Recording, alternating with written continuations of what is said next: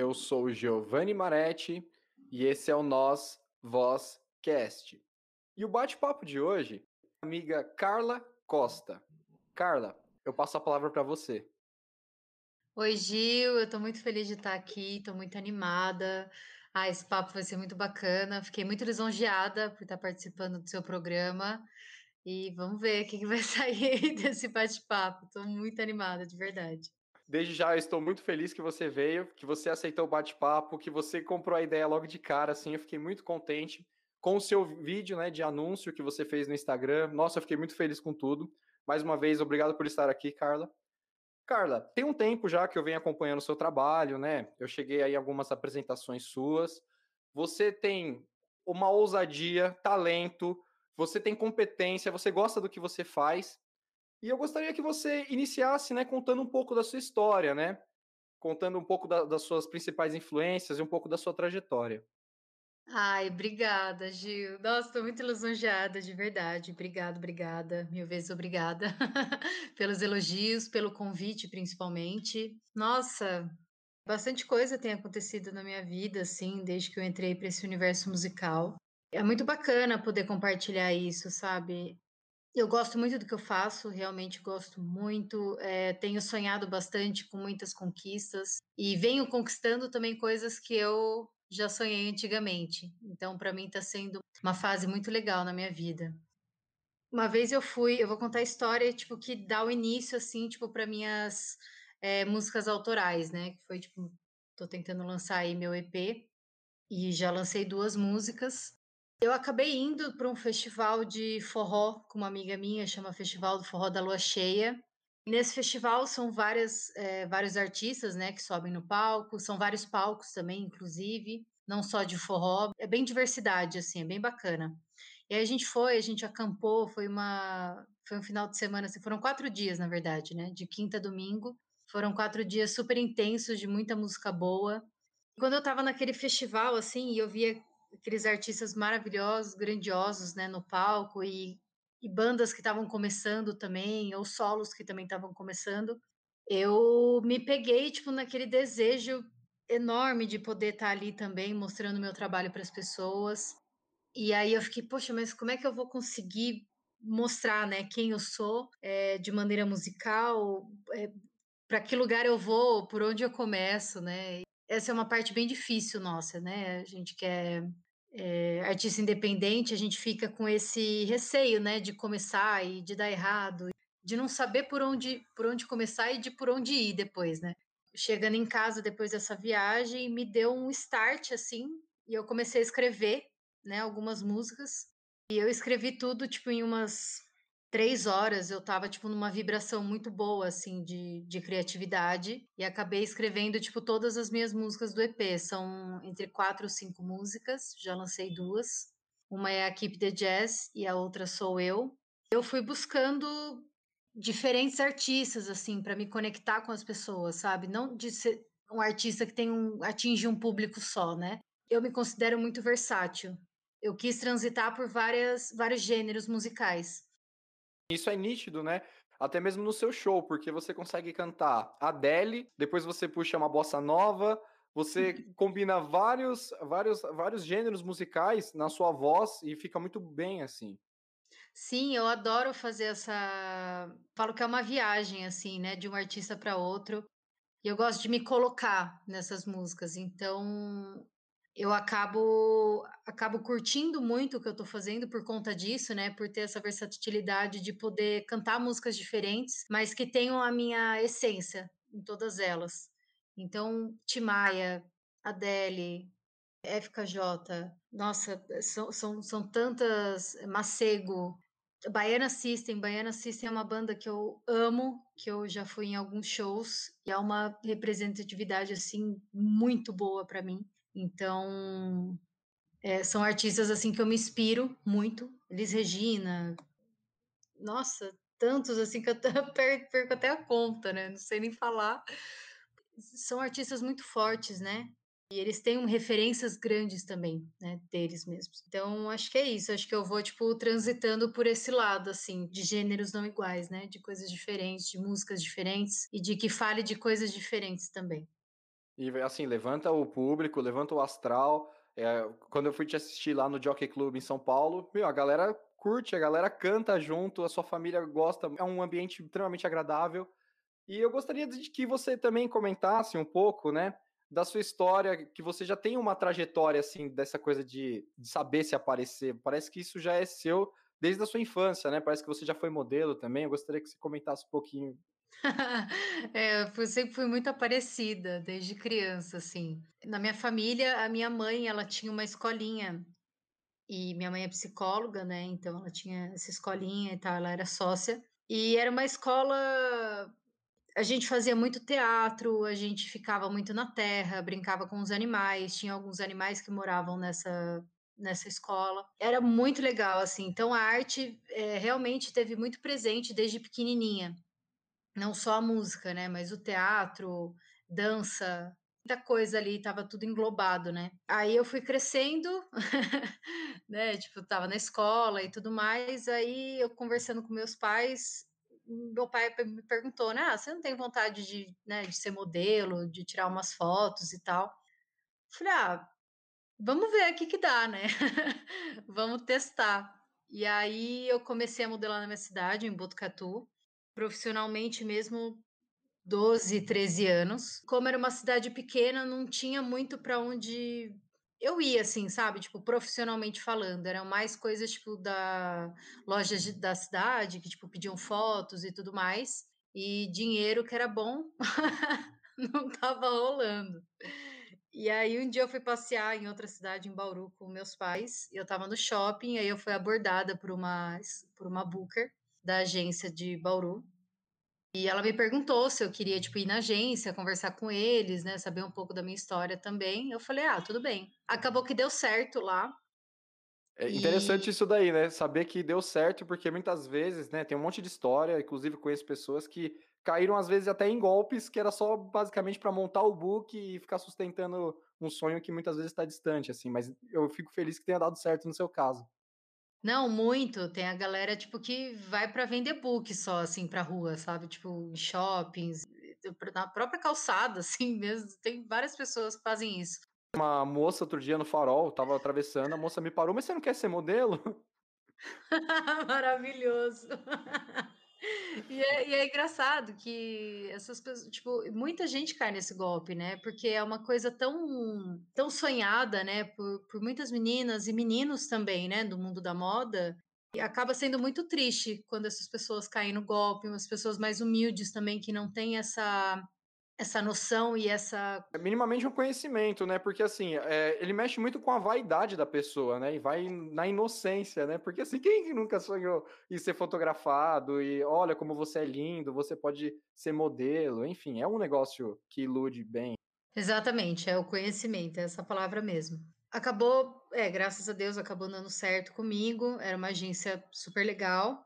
E aí, quando eu fiz 15 anos, eu fui, eu estava no primeiro colegial, estava dentro dessa, dessa agência, né? Já estava bucada por lá. O cara da agência me ligou e falou assim: Olha, cara, eu tenho um trabalho para você numa cidade X. Eu falei: Ah, tá bom, né? Final de semana, beleza, eu vou. Aí ele: Não, sua tonta, você vai para a China, seu contrato tá aqui na agência. Nossa! Você tava, tipo, esperando uma outra cidade, um negócio pra. Ah, vou me programar, né? Passar o final de semana. É, então, porque ele tinha me falado, né? Olha, tipo, eu tinha tirado as Polaroids e tudo mais para mandar para as agências de fora, e ele me falou: "Olha, qualquer hora eu vou entrar em contato para falar que se alguma agência te aceitou, né?". Eu falei: "Ah, beleza". Então eu tava super ansiosa, super esperando essa ligação. E essa ligação era tipo, quando eu atendi, ele falou: "Ah, você vai para, sei lá, Sorocaba fazer umas fotos". E aí eu fechei a cara, né? Já falei: "Ah, tá bom, tipo, vambora, né? Não era o que eu tava esperando". Aí ele me enganou e eu acabei de ficando muito feliz, assim, tipo, muito, muito mesmo. Aí eu corri para a sala da minha mãe, que, é, que ela trabalhava na mesma escola que eu, né, que eu estudava. E eu falei assim, mãe, mãe, é, ele me ligou e eu vou para a China. Aí ela, calma, você vai para onde? Com autorização de quem? Quem que tá te chamando para ir para a China? o que, que você tá falando? Aí eu: "Não, o Val ligou, tal, e e tá rolando esse contrato, né, tipo, a gente vai ter que ir lá pra Bauru pra poder, eh, assinar, pra poder ver, pra poder ler, né, quais são os os requisitos que eu vou precisar, o que que eu preciso fazer até chegar nesse ponto da viagem, né". E acabou dando tudo certo também, eu fui viajar, e foi uma época muito legal da minha vida, assim, que meus pais me deram uma liberdade muito cedo, e eles confiaram em mim, desde muito cedo. Porque uma menina que tá, né, no primeiro colegial, não terminou o colégio, faltavam 2 anos para terminar, né, tipo, estava todo mundo meio que se preparando para o vestibular, e eu naquela tensão de eu não sabia realmente se eu queria fazer uma faculdade, o que que eu queria fazer da vida. Eu acho que, tipo, a gente também tem muito essa pressão, né, quando a gente está no no colegial, de do que que você vai fazer, onde você vai prestar, o que que, né, enfim. Eu fiquei muito feliz com essa oportunidade que os meus pais me deram também, né, acima de tudo. Porque a agência, beleza, podia ter rolado com outras também, mas a minha família confiou em mim para eu estar fazendo esse trabalho fora, sem vigilância nenhuma, né, deles, e realmente, eh, sozinha, só, apenas só. Nossa, E eu mais uma vez eu parabenizo a coragem também sua, né, de ter aceito um um algo desse nível, que é um negócio é lá do outro lado do mundo e você vai sozinha, realmente tem Não, total. Eu eu estava querendo meter o pé da escola. Eu estava tipo: "Vamos embora", sabe. E eu não saía da ca eu não saía de casa, assim. Eu tinha muito medo de sair da minha casa, sabe, de por exemplo, a minha mãe pedir para eu ir comprar uma coca na padaria da esquina de casa. Eu eu morria, eu me eu me tremia, eu ia, né, mas eu me tremia. Eu tinha muito medo de sair de casa, assim. Não não nunca soube o porquê desenvolvi esse medo, assim, né. E aí meu pai falou meu pai, né, minha mãe, eles até ficaram meio assim quando eu topei ir mesmo, né, topei essa parada toda. E meu pai até hoje ele fala, tipo: "Poxa, mas você foi pra pra China e você tinha medo de ir na esquina de casa, assim, sabe, de comprar uma coca sozinha". Então foi eu fui muito corajosa, sim, e isso foi devido também à confiança que eu ganhei, né. Então eles depositaram toda aquela confiança de pai e mãe em mim, e eu não poderia perder essa oportunidade. Eu não sei se algum dia, tipo, eles estariam tão de boa como eles estiveram naquela época, sabe. Então eu agarrei a oportunidade Eu entendi. fui. Então, assim, você agarrou na na oportunidade do sentimento da sua família, foi tudo uma sequência de coisas que deu certo, né. Porque não é só o convite, tem a questão dos pais, né, entenderem a situação, você se tá preparada para se sujeitar a isso. E me conta, como foi lá? Como é que foi esse trabalho lá? Como é que foi a sua vida lá na China? Era muito corrida, a gente tinha casting, que a gente chama de os testes de castings, né. Era muito legal, eu morava com várias meninas, eu morava com acho que de 5 a 7 meninas, tipo, num apartamento, era um duplex, era um bairro afastado, eh, do centro de Xangai, eu morei em Xangai durante 6 meses por essa agência. E dentro desse condomínio de prédios tinha farmácia, tinha ponto de ônibus, tinha loja de roupa, dentista, tinha uma escola dentro do do condomínio, assim, era surreal, eu estava vivendo algo surreal que eu só vi em filmes, na verdade, sabe. E a questão do trabalho era bem era bem puxado, porque a gente tinha muitos castings durante o dia e às vezes a gente tinha que ir para um casting, depois ir para um trabalho, ir para outro trabalho e depois, se desse tempo, ir para mais um casting. E a gente tinha que ficar se virando nos 30, assim, para chegar, eh, sempre no horário, né, sempre muito bem apresentada. Foi muito bacana. Eu acabei perdendo a mão, na verdade, eu era muito nova, eu era mais nova da da turma inteira, assim, de modelos que eu conhecia por lá. Acabei fazendo grande grandes amigos, tipo, inclusive. Eh, a gente ia para muitas festas, sabe, de conhecer galera, a gente saía, ia para jantares, para almoço, eh, tinha um restaurante também brasileiro lá que a gente ia bastante, e eu acabei perdendo a mão nisso, né, eu estava a fim de de curtir minha vida, eu estava vivendo sem a minha família do meu lado, né, sem meus pais, sem meu irmão para poder ficar me policiando, e aí eu comecei a perder meu foco, né, eu comecei a ir para balada, a ir para restaurante o tempo inteiro, e aí eu chegava cansada nos trabalhos, chegava cansada no casting, eh, chegava com olheira, eu não estava 100% focada naquilo que eu fui para fazer. Então a minha disciplina ela ela diminuiu bastante, assim, num período que eu já estava lá há 3 meses, eu comecei a pisar na bola. Eu fiquei muito triste comigo mesma, assim, sabe, tipo, naquela época, porque eu queria aproveitar tanto que eu acabei me perdendo real ali. Ah, mas também assim, é, por um lado, é compreensível que uma coisa dessa pudesse acontecer mesmo, porque é aquilo que você falou, o seu mundo era muito pequeno também. Mesmo que você tivesse uma, acesso a uma boa escola, o seu universo inteiro ele era muito pequeno. Você não saía nem para ir comprar Coca-Cola na, na esquina da sua casa, né, na padaria. Então, para uma menina conhecer o mundo assim, logo cair em outro país, na China, um negócio completamente aleatório, é natural que uma coisa dessa aconteça, né? Pelo menos na minha opinião.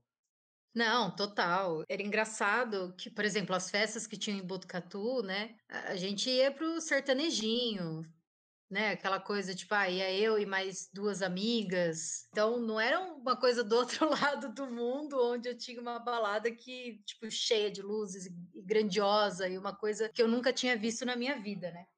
É uma época que eu levo com muito carinho também na minha vida, assim, como aprendizado, como pessoa, os meus amigos que eu tenho até hoje dessa época, como trabalho também, sabe? Tipo, é, é uma disciplina muito você tem que ser muito regrada realmente para você conseguir modelar, sabe? Eu acho que eu vejo muitas pessoas é, falando do mundo do glamour, né? Essa parte do glamour, ela existe, ela, ela é real, mas ela não é só isso né? Eu acho que a gente, a gente tem que manter nosso corpo, a gente tem que manter nossa mente sã, senão, tipo, a gente passa por tanta coisa é, ruim também nos ambientes de trabalho, né? Tem a parte da, dos clientes que são tão sem noção. Se você tá com fome, tanto faz se você tá com fome, sabe? Tipo, você tá aqui para trabalhar e eu não vou pedir comida nenhuma. Você tem vai questão ficar... de assédio também? Aconteceu alguma coisa assim? Muita, muita questão de assédio. É, eu acho que, tipo, todo tipo de assédio, assim, assédio moral, assédio sexual, assédio geral, na verdade. O assédio geral, ele existe sim.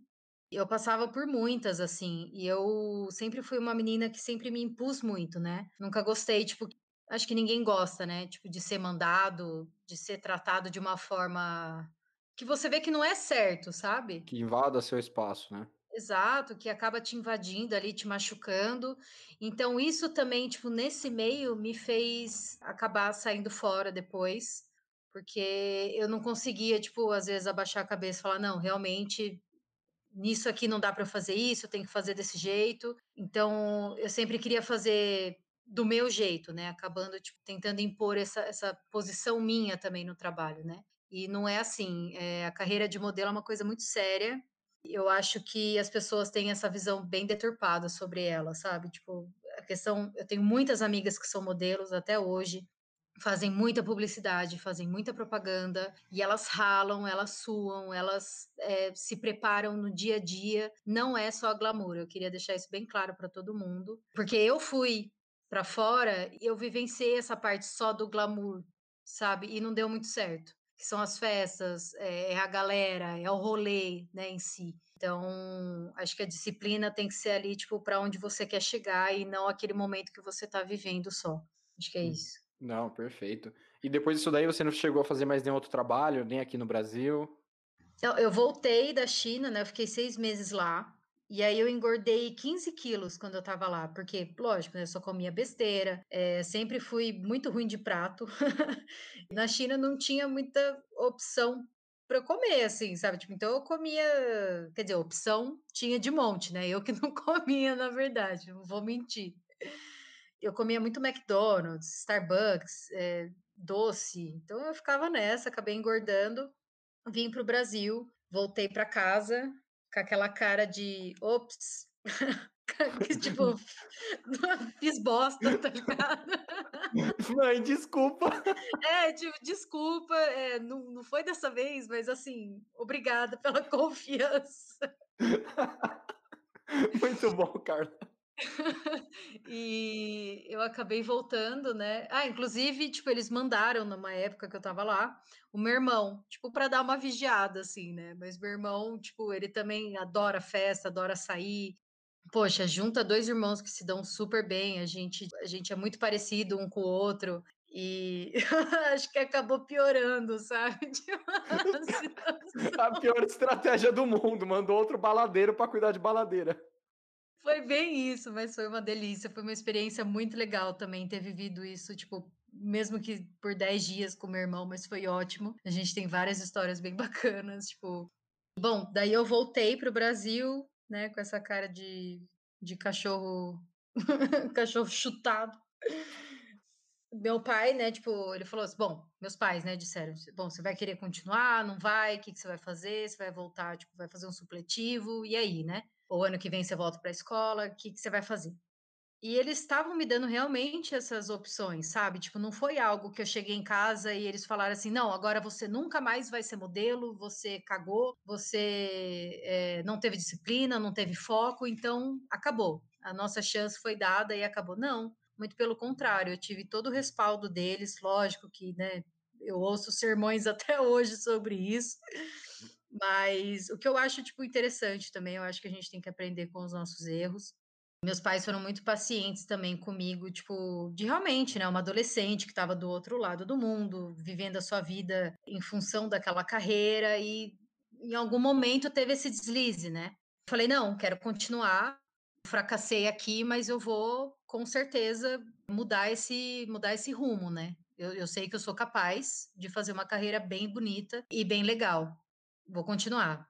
Aí meu pai falou: "Não, então beleza". Aí meu pai ia pra academia comigo, ele começou uma dieta comigo, eu tinha acompanhamento também nutricional e tal, tal, tal. E aí em 2 meses, no máximo 3, assim, né, metabolismo adolescente a milhão, com a ajuda do meu pai também, que foi, tipo, super essencial nessa nessa época, eu consegui emagrecer tudo, já estava, tipo, bem de novo, né, tipo, bem eu digo, tipo, pra pra carreira de modelo naquela época e tal. Surgiu uma outra oportunidade de eu ir pra fora de novo, pra China, De voltar pra lá, só que em outra cidade, de novo. Aí eu falei com meus pais, aí minha mãe falou: "Ah, eu não não sei, eu acho que é melhor tentar outro país, vamos ver se se surge outra oportunidade". E eu com aquele fogo, né, de querer sair de casa, porque eu não eu não me encaixava mais, não na minha família, lógico, mas naquele lugar, assim, sabe, tipo, de interior, É que o de mundo ficou pequeno pra você mesmo, né, porque você saiu daqui, foi parar na China. A sua Com vida pra você teve tanta tantas vivências, tanta coisa que o mundo ficou sem graça aqui, né.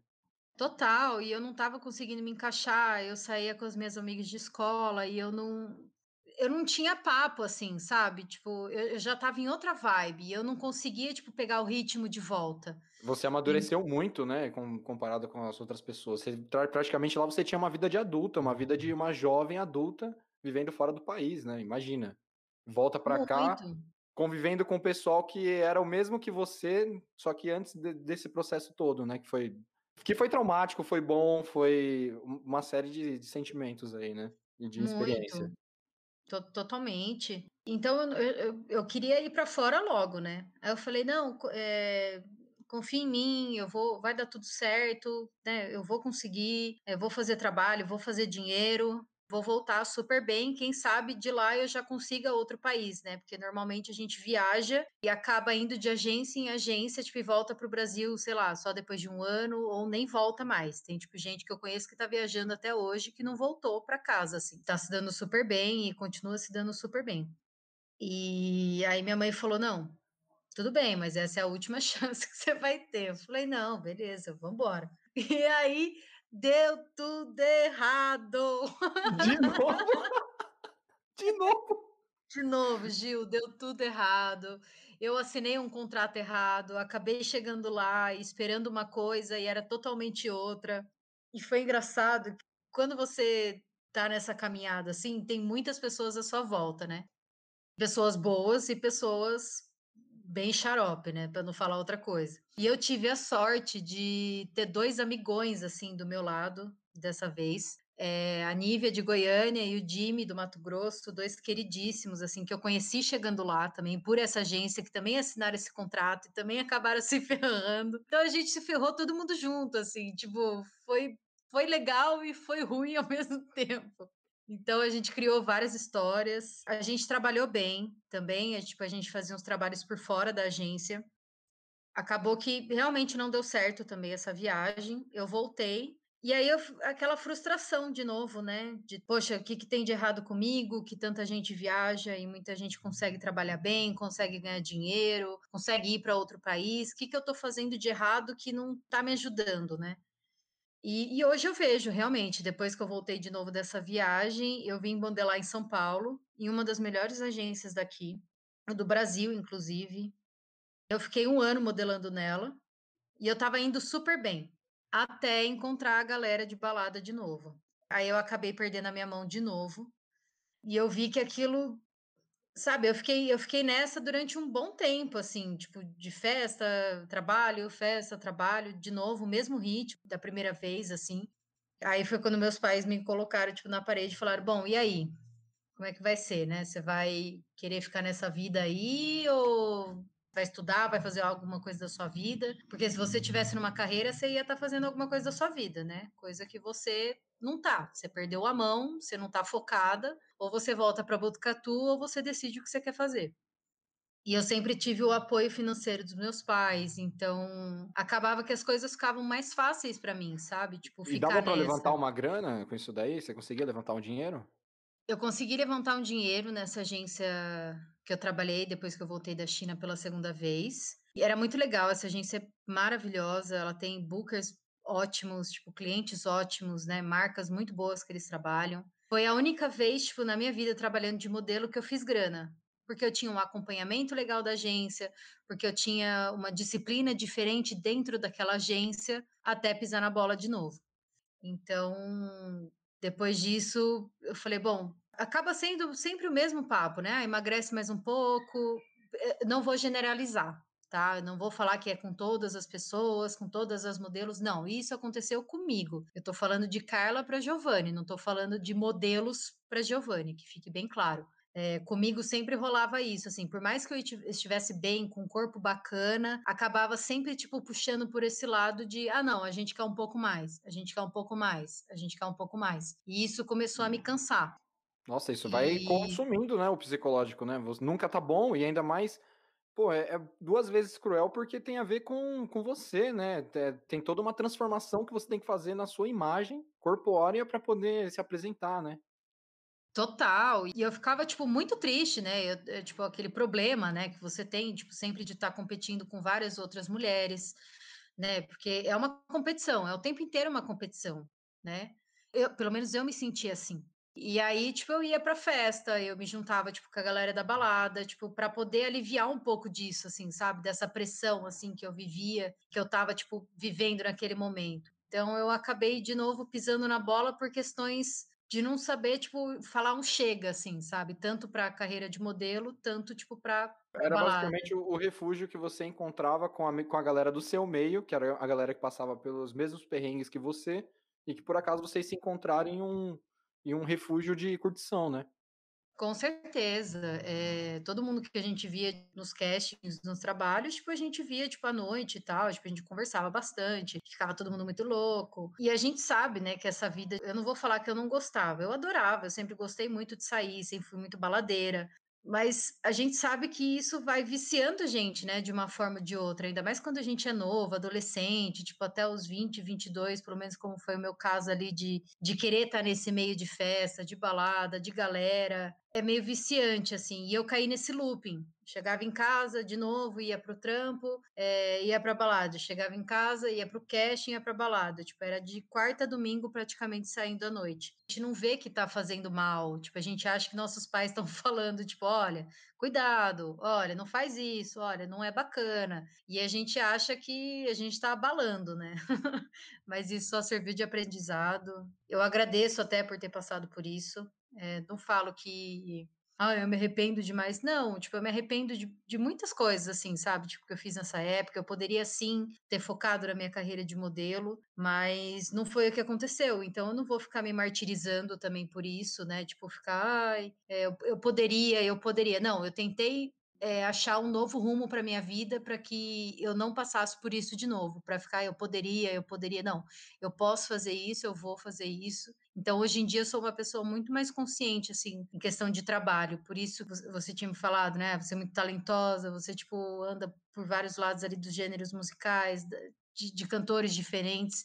E é por isso, é para eu não passar justamente o que eu já passei trabalhando com outra coisa. Então a música, eu, eu, tenho uma delicadeza com ela, eu tenho um amor assim profundo que eu nunca senti por outra coisa, sabe? Que eu já trabalhei, que eu fiz. Ela me chamou, assim, eu falo que a, que a música foi um chamado na minha vida.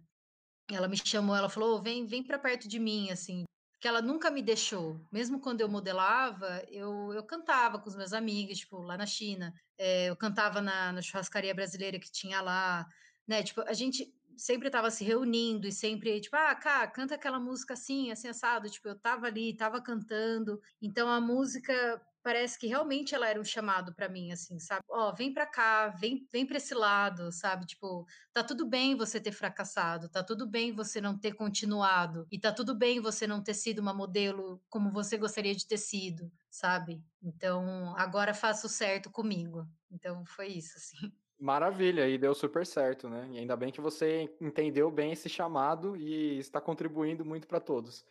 E atualmente, como é que vai o seu trabalho, as parcerias que você faz também? Como é que está sendo? Ah, e agora em momento pandêmico, né?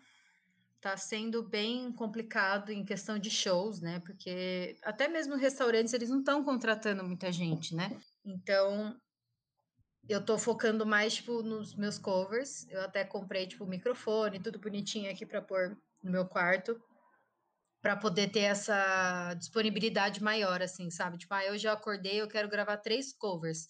Não preciso ir para o estúdio, não preciso me movimentar para isso, né? Tipo, fora de casa e tal. Então, eu montei um aqui em casa.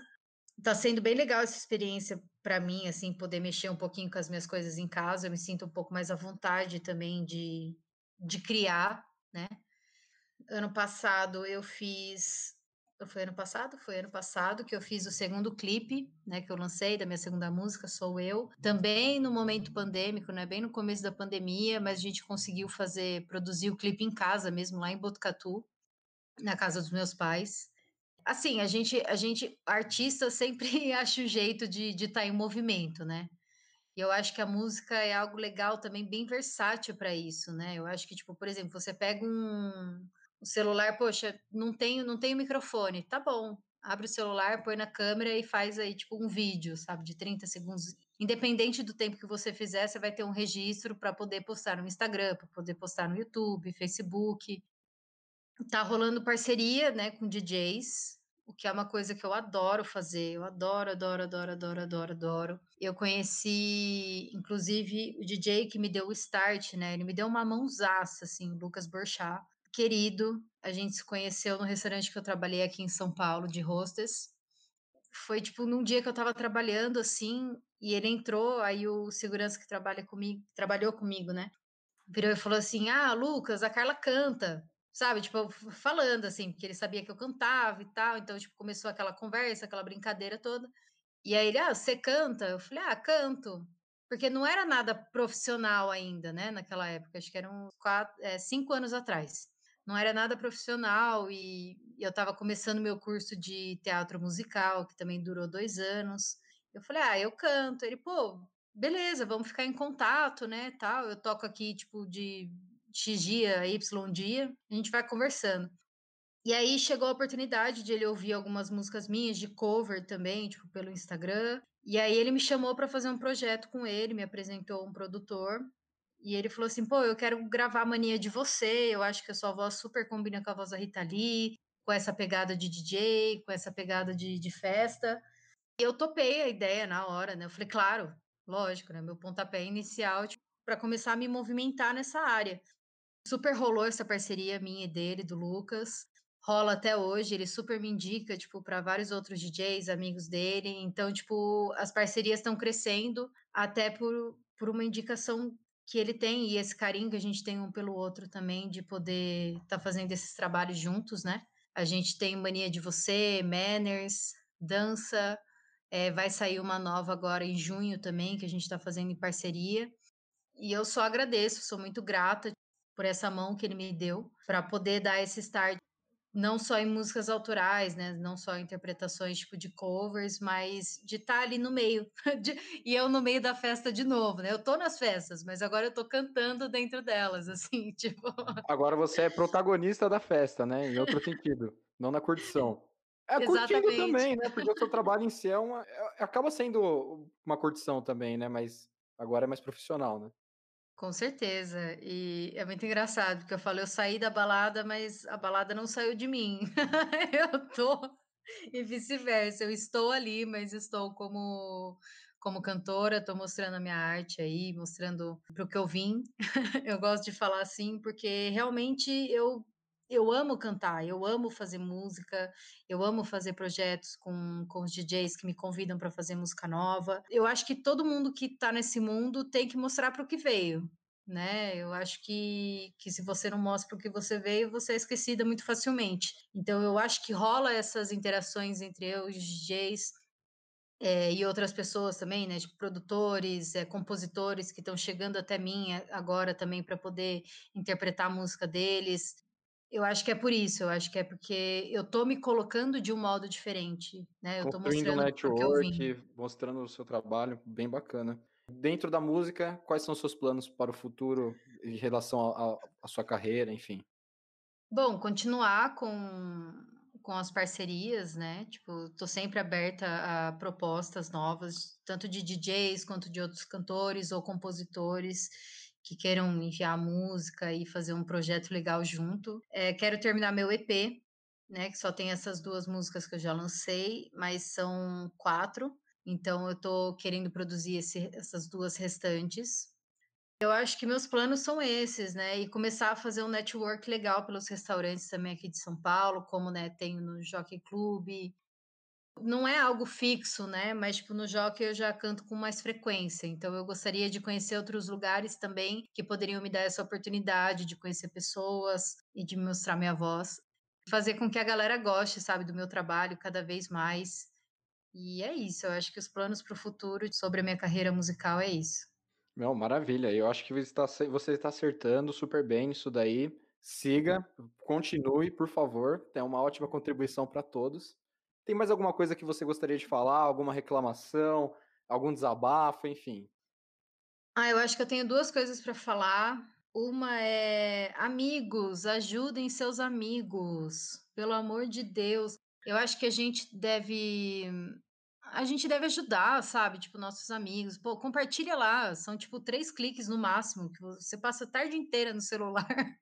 E você não compartilha, sabe? Tipo, não, não, digo só questão de música, eu digo no geral mesmo. Pô, tem um amigo com uma lojinha nova, nem que você não vá comprar, sabe? Tipo, mas compartilha. Poxa, lançou um clipe novo? Compartilha. Ai, não gostei da música, mas compartilha, sabe? É muito interessante você ter esse apoio dos seus amigos, porque normalmente você tem da sua família. Não vou falar normalmente também, porque às vezes não é todo mundo que tem, né? Mas eu tenho muito apoio da minha família, graças a Deus. Então, eles me apoiam muito, mas é, é, necessário e é preciso o apoio de fora também, sabe? Tipo, de fora da sua bolha. Então, eu acho que os nossos amigos têm que fazer um esforço um pouco maior aí para poder compartilhar. Para poder compartilhar essa, essa arte de outros amigos, enfim, o trabalho dos nossos amigos mesmo. Eu, eu, me policio muito, assim, sabe? De, ah, fulano postou tal coisa. Pô, vou postar. Acabo não postando. Eu falo, putz, poderia ter postado. Então eu vou lá depois e, e compartilho também para poder ajudar ele, para quando eu postar algo novo, também poder me ajudar, né? Eu acho que tipo hoje em dia essa interação, na, principalmente no Instagram, é muito importante pra gente artista independente, né, que a gente não tem uma produtora, não tem, um, não tem uma pessoa por trás fazendo esse mailing, né, de, de compartilhamentos. E a segunda coisa é, tipo, para os contratantes. Por exemplo, é, que vem até você, sabe? Procura o seu trabalho, te acha no Instagram, no Facebook, enfim, te achou em algum lugar e vem falar com você. Fala, poxa, cá, gostei do seu trabalho, é, sabe? Você tem um X dia livre, podemos combinar. Se acaso não der certo, se a pessoa, tipo, poxa, fechar com outra pessoa nesse meio tempo, ou sei lá, eu achei o cachê muito alto, converse, sabe? Eu acho que nós artistas, a gente eh, nós estamos sempre abertos à conversa, sabe? Ainda mais agora no momento que a gente está precisando bastante trabalhar também, é, fechar esse mailing, sabe? Tipo, fechar não, na verdade, abranger o nosso mailing. Conversem, conversem com a gente.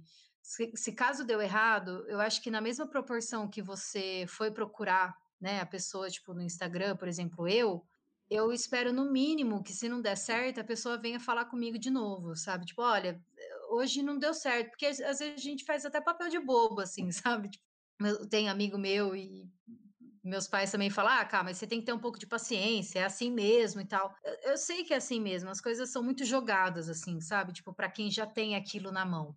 Né? Tipo, para quem tem esse poder de contratar você tipo, para cantar em algum lugar, para se apresentar. Então é, é, tão simples você virar para a pessoa e falar: olha, é, não, não, rolou, mas obrigado pela sua atenção, tá bom? Um beijo. É, boa sorte aí para você. E tá tudo certo. Eu acho que, tipo, você deixar um artista no limbo, sabe? É, esperando a sua resposta, esperando a boa vontade de contactar de novo, isso fica muito chato. É, a gente também tem, tem uma agenda, a gente também tem uma vida, a gente também trabalha, e esse é o nosso trabalho. Então, tipo, o mínimo que você tem que ter, tipo, é o respeito de, de poder entender isso como a nossa fonte de renda também, sabe? Então, esse, de ter esse cuidado com o artista. Eu acho que seria essa palavra, é o cuidado com o artista. Com qualquer outra pessoa, né? Sendo artista ou, ou profissional de outra área. Maravilha. É realmente, né? No caso, o que você está falando é sobre um carinho do, por parte dos amigos e um carinho por parte de, de, de um contratante. É, nossa, eu gostei muito desse seu final, gostei muito das suas, das suas palavras. Inclusive, é, a resposta disso é você ontem compartilhando o meu podcast no seu perfil, que eu fiquei muito contente com essa postura.